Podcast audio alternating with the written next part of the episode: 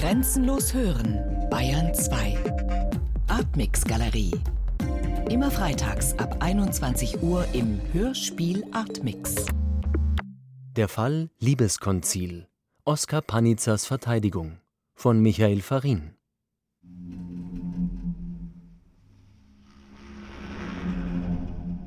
Allgemeine Zeitung, München, 12. Januar 1895. Von der Königlichen Staatsanwaltschaft ist das im Verlage von J. Schabelitz in Zürich erschienene vielbesprochene Buch des Schriftstellers Dr. Panizza Das Liebeskonzil mit Beschlag belegt worden. Neue Bayerische Landeszeitung, Würzburg, 17. Januar 1895 über das Liebeskonzil. Es ist ein noch größerer Unflat als das andere Buch desselben Verfassers, der deutsche Michel und der römische Papst. Sein Gemälde ist nur mit Kot, Spinat und Rhinozerosöl gemalt. Wenn solche Bücher konfisziert und verbrannt werden, ist es nicht schade darum. Oskar Panitzer am 15. Februar 1895 auf einer Postkarte an Max Halbe. Meine Sache steht ziemlich aussichtslos. Ich komme im März vors Schwurgericht. Und der Staatsanwalt wird beantragen, ein Jahr Gefängnis und sofortige Verhaftung. Wenn nicht das Ausland einen Strich durch die Rechnung macht. Juristische Ansicht steht gegen juristische Ansicht. Meine Freunde und einige Juristen raten mir fortzugehen. Aber die kennen einen deutschen Schriftsteller von heute nicht, die meinen, der ließe sich die Gelegenheit zu einer Rede vor den Assisen entgehen.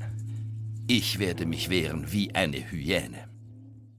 Meine Verteidigung in Sachen das Liebeskonzil vor dem Königlichen Landgericht München I am 30. April 1895.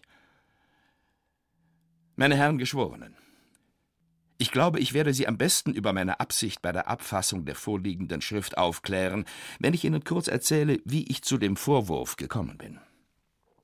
Sie wissen, meine Herren, dass Ende des 15. Jahrhunderts in Italien und später auch in Deutschland eine Krankheit epidemisch auftrat, die die furchtbarsten Zerstörungen am menschlichen Körper verursachte, die, wie es scheint, ursprünglich nicht auf geschlechtlichem Wege sich fortpflanzte, später aber fast ausschließlich durch sexuelle Vermischung ihre Verbreitung fand, die alle Stände hoch und nieder ergriff und die man die Lustseuche nannte.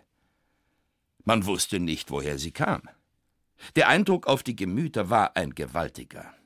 Die Chroniken damaliger Zeit sind voll von entsetzlichen Schilderungen über die Verheerungen geistiger wie körperlicher Art. Ein Heilmittel gab es nicht, und fliehen konnte man auch nicht. Es war in gewissem Sinne schlimmer als beim schwarzen Tod. Dort kannte man den Gang der Seuche und konnte in nicht verseuchte Länder entfliehen, aber hier trat eine Krankheit fast überall gleichzeitig auf. Und wie es zu gehen pflegt, wenn man keine diesseitige Ursache kennt, konstruiert man eine jenseitige. Und so glaubten denn die damaligen Völker, die Lustseuche sei ein göttliches Strafgericht. Und da sie die Beziehungen der Krankheit zum geschlechtlichen Verkehr doch bald herausgefunden hatten, so konstruierten sie sich die Sache so, dass sie sagten, das göttliche Strafgericht erfolge wegen der sinnlichen Ausschweifungen und geschlechtlichen Exzesse der Menschen. Daher der Name Lustseuche. Und so finden wir bei einem Chronisten, einer der prominentesten Persönlichkeiten damaliger Zeit, einem Kampfschriftsteller und Dichter, der selbst ein Buch über die Lustseuche geschrieben, bei Ulrich von Hutten aus dem Jahr 1519, die folgende Stelle. Es ist Gott gefällig gewesen, in unseren Tagen Krankheiten zu senden, die unseren Vorfahren unbekannt seind gewesen. Dabei haben gesagt, die der heiligen Geschrift obligen, dass die Blatteren us Gotts Zorn kommen seind und Gott damit unsere bösen Bärden straffe und peinige. Ich habe diese Stelle als Motto dem Buch vorangesetzt, um gleich darauf hinzuweisen, um was es mir zu tun war, dass es mir nicht auf gotteslästerliche Dinge und Unflätigkeiten ankam, sondern auf das Erfassen der eigentümlichen Situation, in der sich die Menschen damals befanden, einer Situation, die mir, als früherem Arzt, natürlich besonders nahe lag. Nun erwägen Sie, meine Herren, dass jemand, der von dieser Stelle ausgeht, und der auch sonst den Verlauf dieser schrecklichen Krankheit aus der damaligen Zeit kennt, bei dem Versuch, sich historisch zu orientieren, auf die merkwürdige Tatsache trifft, dass derjenige Hof, an dem die weitaus stärksten geschlechtlichen Exzesse begangen wurden, der päpstliche war. Und dass diejenige Persönlichkeit, die sich den tollsten Orgien in geradezu unglaublicher Weise hingab, der Papst Alexander VI. war. Und dies, obwohl wenige Meilen von ihm entfernt in Florenz ein Bußprediger vom Range Savonarolas lebte, der ihn auf sein Lasterleben Tag für Tag aufmerksam machte. Erwägen Sie ferner, dass dieser Papst, der wie alle seines Geschlechts von seiner Göttlichkeit ganz erfüllt ist, sich Sohn Gottes, Stellvertreter Christi, Gott auf Erden nennt, der mit Gott im Himmel direkte Beziehungen unterhält, sich nicht scheut, Kardinalsstellen an Weiberlieferanten auszuteilen, öffentlich in Rom drei Mätressen zu unterhalten und schließlich Savonarola, um den unbequemen Prediger, der eine Kardinalsstelle ausgeschlagen hatte, loszuwerden, aufhängen zu lassen. Und dies, während die entsetzliche Krankheit in ganz Italien wütet, von der das Volk, die Gelehrten, die Theologen behaupten, dass sie von Gottes Zorn verhängt sei, verhängt sei aus Strafe für die Unkeuschheit der Menschen. Und auf dem Stuhl Petri sitzt als Papst, als Oberhaupt der Christenheit, das nach römischer Lehre direkte Befehle von Gott empfängt, ein Mensch, der der schlimmste dieser Exzedenten ist, auf den nur das Wort Unkeuschheit anzuwenden fast lächerlich klingt. So habe ich etwa in der Szene, wo ich eine der üblichen Abendunterhaltungen des Papstes schilderte, nackte Jünglinge auftreten lassen, die vor dem Papst und seinen Damen Ringkämpfe ausführten, wobei der Sieger eine der anwesenden nackten Kurtisanen empfängt, mit der er hinter der Szene verschwindet. Aber der historische Bericht ist viel, viel schlimmer. Die wirkliche Szene lautet nach dem Bericht des päpstlichen Zeremonienmeisters Burckhardt folgendermaßen am Abend des 31. Oktobers 1501, Vorabend von Allerheiligen, speisten 50 angesehene Huren, Kurtisanen genannt, beim Herzog von Valentinois, Caesar Borgia, der Sohn des Papstes, in dessen Zimmer im päpstlichen Palast und tanzten nach der Mahlzeit mit der Dienerschaft und anderen dabei Anwesenden. Erst in Kleidern, später nackt. Nach beendigter Mahlzeit wurden die brennenden Kandelaber der Tafel auf den Boden gestellt und Kastanien unter die Kandelaber geworfen, von wo sie die nackten Mädchen zwischen den Leuchtern hindurchschlüpfend mit Händen und Füßen haschten. Der Papst, der Herzog und seine Schwester Donna Lucretia waren anwesend und sahen zu. Zuletzt wurden Preise ausgesetzt, seidene Anzüge, Fußbekleidungen, Kappen und dergleichen für jene, die am öftesten mit den genannten Mädchen sich fleischlich zu vermischen vermöchten. Diese wurden dann in der angegebenen Weise von den Zuschauern und nach dem Ermessen der Anwesenden geschlechtlich hergenommen und die Preise an die Sieger verteilt. Rücken Sie diesen ganzen Stoff in unsere heutige, von Skeptizismus und Unglauben erfüllte Zeit. Lassen Sie dieses Zusammentreffen von historischen Momenten als künstlerischen Vorwurf in die Hände eines modernen Menschen fallen, der, vielleicht zu seinem Unglück, zur Satire veranlagt ist. Und dann frage ich Sie, meine Herren, wie würden Sie die Dreieinigkeit geschildert haben? Und was für eine Vorstellung hätten Sie sich von den Gottheiten im Himmel gemacht, die unter solchen Umständen die Lustseuche als Strafe für die Menschheit auf Erden schickten? Ich möchte aber noch eine Untersuchung anderer Art anstellen. Es hat, meine Herren, zu allen Zeiten und bei allen Völkern nicht an Versuchen gefehlt, das Göttliche in den Bereich der Kunst zu ziehen und es darzustellen. Und da wir auch bei Darstellung des Höchsten und Erhabenen immer auf die täglichen Bilder unserer Umgebung angewiesen sind, da wir doch über unsere Erfahrung nicht hinaus können, so haben alle Maler und Dichter und Bildhauer stets die Modelle für ihre Darstellung des Göttlichen auf Erden gesucht. Dürer hat aus seinen Madonnen deutsche Blondinen gemacht und Murillo feurige Spanierinnen. Dante hat in seinem großen, erhabenen Epos seine transzendentalen Reiche ebenso mit Italienern gefüllt, wie die französischen Mysterienspiele ihre Teufel mit gallischem Temperament begabten. Nun aber, meine Herren, werden Sie mir nicht widersprechen, wenn ich sage, die Satire ist eine ebenso berechtigte Kunstform wie jede andere. Das Pathos so berechtigt wie das Melos. Der Gang auf dem Sockus so berechtigt wie der Schritt auf dem hohen Kothurn. Und wenn jemand eine Satire, eine göttliche Satire, eine göttliche Komödie schreiben will, so ist er eben, wie jeder andere Künstler, auf menschliche Vorbilder angewiesen. Er muss die kleinen, grotesken Züge, die er an Menschen beobachtet, auf das Göttliche übertragen. Nun glaube ich, Ihnen schon oben genügend dargelegt zu haben, ein wie eminent satirischer Stoff, der Ausbruch der Lustseuche im Abendland, bei dem gleichzeitigen Verhalten des Papstes und dem Urteil der Zeitgenossen hinsichtlich der Ursachen des göttlichen Strafgerichts war wie der Rückschlag von der päpstlichen Aufführung und die Auffassung des Göttlichen unvermeidlich war. Und dann, meine Herren, werden Sie sich nicht mehr wundern, wenn die Schilderung des Göttlichen im Liebeskonzil so ausgefallen ist, wie es tatsächlich der Fall war. Obwohl ich zugeben will, dass die Farben stark aufgetragen sind. Nun werden Sie mir, meine Herren, vielleicht entgegnen, die Darstellung des Erhabenen im Göttlichen ist eben erlaubt, die Darstellung des Komischen im Göttlichen verboten. Das gebe ich zu. Aber Sie, meine Herren, werden mir andererseits zugeben, dass das kein Standpunkt für einen Künstler ist. Wenn dieser Standpunkt stets eingehalten worden wäre, dann wäre überhaupt nie eine Satire geschrieben worden. Weder auf Götter noch auf Menschen. Denn die Satiren auf Menschen wurden meist noch viel empfindlicher bestraft als die auf Götter. Die Göttergespräche des Lucian wären dann ebenso wenig geschrieben worden wie die Lustspiele des Aristophanes.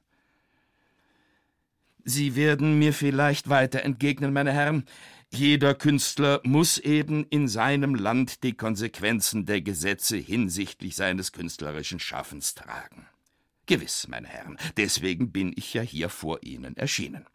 Aber Sie meine Herren, werden mir vielleicht zugeben, dass die Satire eine in der menschlichen Natur begründete Anlage ist und nicht ausgemerzt werden kann. Zudem glaube ich, dass im Liebeskonzil die künstlerische Behandlung durchaus im Stoff begründet ist und die krasse Darstellung im Problem selbst beschlossen liegt. Denn die Lustseuche war etwas fürchterliches im damaligen Italien und Gott hatte sie als Strafe geschickt, während der Stellvertreter Gottes der denkbar schlimmste Wüstling war, den die Weltgeschichte kennt. Sie werden vielleicht sagen, meine Herren, dieser Verfasser des Liebeskonzils stellt sich daher und spielt noch den moralischen. Ja, ich habe die christlichen Götter herabgewürdigt und habe sie mit voller Absichtlichkeit herabgewürdigt, weil ich sie im Spiegel des 15. Jahrhunderts sah, weil ich sie durch das Papstglas Alexanders VI. anschaute. Unsere Vorstellungen, meine Herren, über das Göttliche sind ja in unserem Denken beschlossen. Was da droben über uns in Wirklichkeit vor sich geht, das wissen Sie ja so wenig wie ich. Sind unsere Vorstellungen über das Göttliche erhaben, so sind sie eben in unserem Denken erhaben. Und sind sie lächerlich, so sind sie in unserem Denken lächerlich. Kommt nun jemand wie so ein liederlicher Papst und ändert unsere Vorstellungen über das Göttliche aus erhabenen zu lächerlichen um, so ist das ein Prozess, der in unserem Denken vor sich geht und hat mit dem, was wirklich über uns im Raume besteht, mit dem Transzendentalen, nichts zu tun. Wenn ich das Göttliche angriff, so griff ich damit nicht jenen überirdischen Funken an, der im Herzen eines jeden Menschen schlummert, sondern ich griff das Göttliche an, das in den Händen Alexanders VI. eine Fratze geworden war. Und glauben Sie, dass gerade heute die Zeiten danach angetan sind, um nach dieser Richtung eine strengere Zensur eintreten zu lassen? Meine Herren, es ist jetzt ein halbes Jahrhundert, dass von David Friedrich Strauss das Leben Jesu erschienen ist. Sie alle wissen, wie dieses Buch, das in die Kreise aller Gebildeten gedrungen ist, sozusagen der Ausgangspunkt einer religiösen Skepsis in Deutschland geworden ist. Und aus heutiger Sicht brauche ich Ihnen bloß den Namen Harnack zu nennen, dessen Schrift das apostolische Glaubensbekenntnis, in der er die Lehre von der übernatürlichen Geburt Christi als unhistorisch zurückweist, in einem halben Hundert von Auflagen durch alle Kreise verbreitet ist. Wenn ich auch, meine Herren, hier vielleicht vorzugsweise vor einem Kreis von Katholiken spreche, so werden Sie mir als Protestanten doch gestatten, diejenigen Momente hier anzuführen, welche meine Handlung in etwas anderem Lichte erscheinen lassen, als sie vielleicht in den Augen eines Katholiken erscheinen dürfte.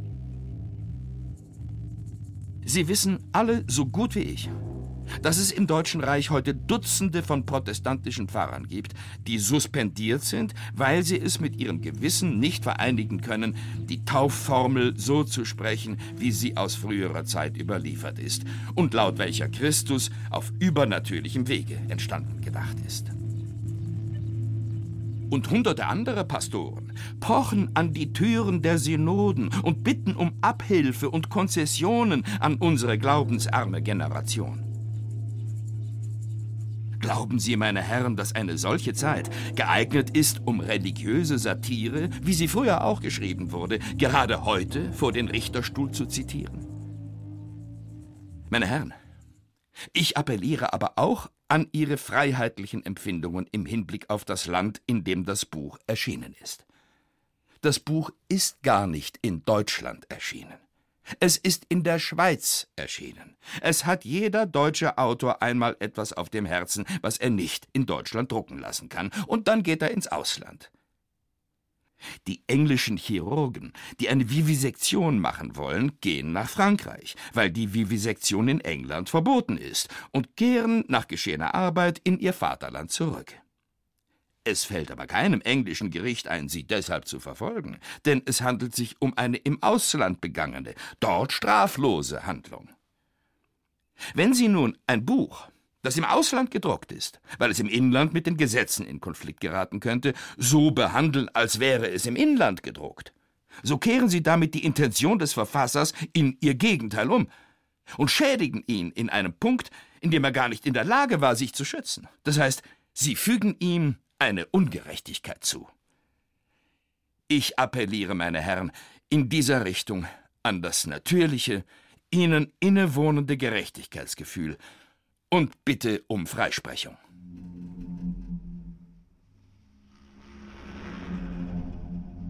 Das Urteil des Königlichen Landgerichts München I. Die an die Geschworenen gerichtete Frage lautete ist der Angeklagte Dr. Oskar Panitzer schuldig, in der von ihm im Frühjahr 1893 verfassten, in Zürich bei dem Verlagsmagazin J. Schabelitz im Oktober 1894 herausgegebenen und sodann in München, Leipzig und an anderen Orten des Deutschen Reiches zur Verbreitung gelangten Druckschrift Das Liebeskonzil, eine Himmelstragödie in fünf Aufzügen, dadurch, dass er öffentlich in beschimpfenden Äußerungen Gott lästerte, Ärgernis gegeben und öffentliche Einrichtungen und Gebräuche der christlichen Kirche, insbesondere der katholischen Kirche, beschimpft zu haben. Die Erklärung der Geschworenen lautete auf die gestellte Frage Ja, mit mehr als sieben Stimmen. Wortlaut des Urteils Im Namen seiner Majestät des Königs von Bayern erkennt das Schwurgericht bei dem Königlichen Landgerichte München I in Sachen gegen den Schriftsteller Dr. Oskar Panitzer von Kissingen wegen Vergehens wider die Religion, verübt durch die Presse, zu Recht. Erstens. Dr. Oskar Panitzer wird wegen eines Vergehens wider die Religion, verübt durch die Presse, in eine Gefängnisstrafe von einem Jahre sowie zur Tragung der Kosten des Strafverfahrens und der Strafvollstreckung verurteilt. Zweitens. Die vorhandenen Exemplare der Druckschrift Das Liebeskonzil von Dr. Oskar Panitzer sowie die zu ihrer Herstellung bestimmten Platten und Formen sind unbrauchbar zu machen. Drittens. Gegen den Angeklagten wird Haftbefehl erlassen.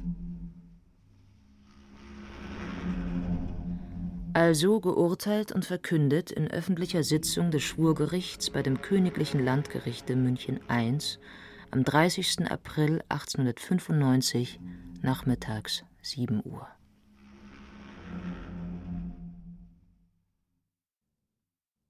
Der Fall Liebeskonzil.